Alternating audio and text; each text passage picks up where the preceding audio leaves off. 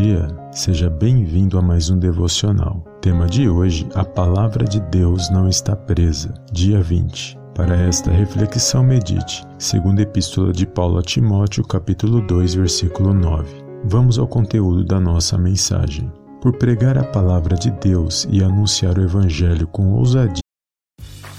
Grey's Anatomy, the most iconic binge-worthy drama is back. Along with answers to the biggest cliffhangers. Will Teddy survive? Will Joe and Link finally find happiness together? Meredith returns along with fan faves like Arizona. You can now stream every episode of Grey's ever on Hulu and new episodes next day. Watch the season premiere of Grey's Anatomy tonight at 9, 8 central on ABC and stream on Hulu.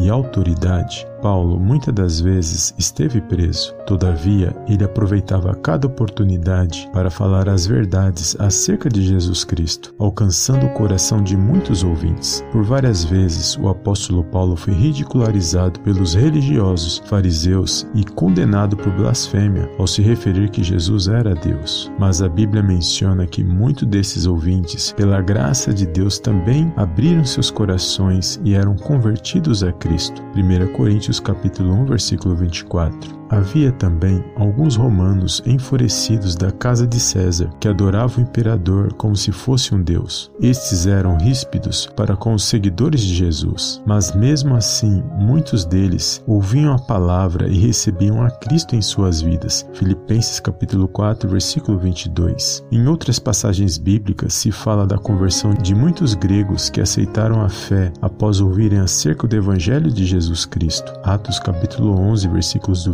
20 a 21. Enfim, apesar de muita oposição e perseguição naquela época, os apóstolos continuaram a proclamar a palavra de Deus e anunciar o verdadeiro evangelho. Assim, muitos ouvintes que estavam na escuridão passaram a fazer parte da luz, logo após receberem e acreditarem na palavra de Deus. Por isso, nunca deixe de pregar as verdades contidas nessa palavra. Não existe impossível para Deus continuar a realizar na vida daqueles que creem e confiam na sua palavra, para que sejam abençoados por meio do seu Filho amado Jesus Cristo. Amém? Compartilhe esta mensagem e eu te vejo no próximo devocional em nome do Senhor Jesus. Amém e amém.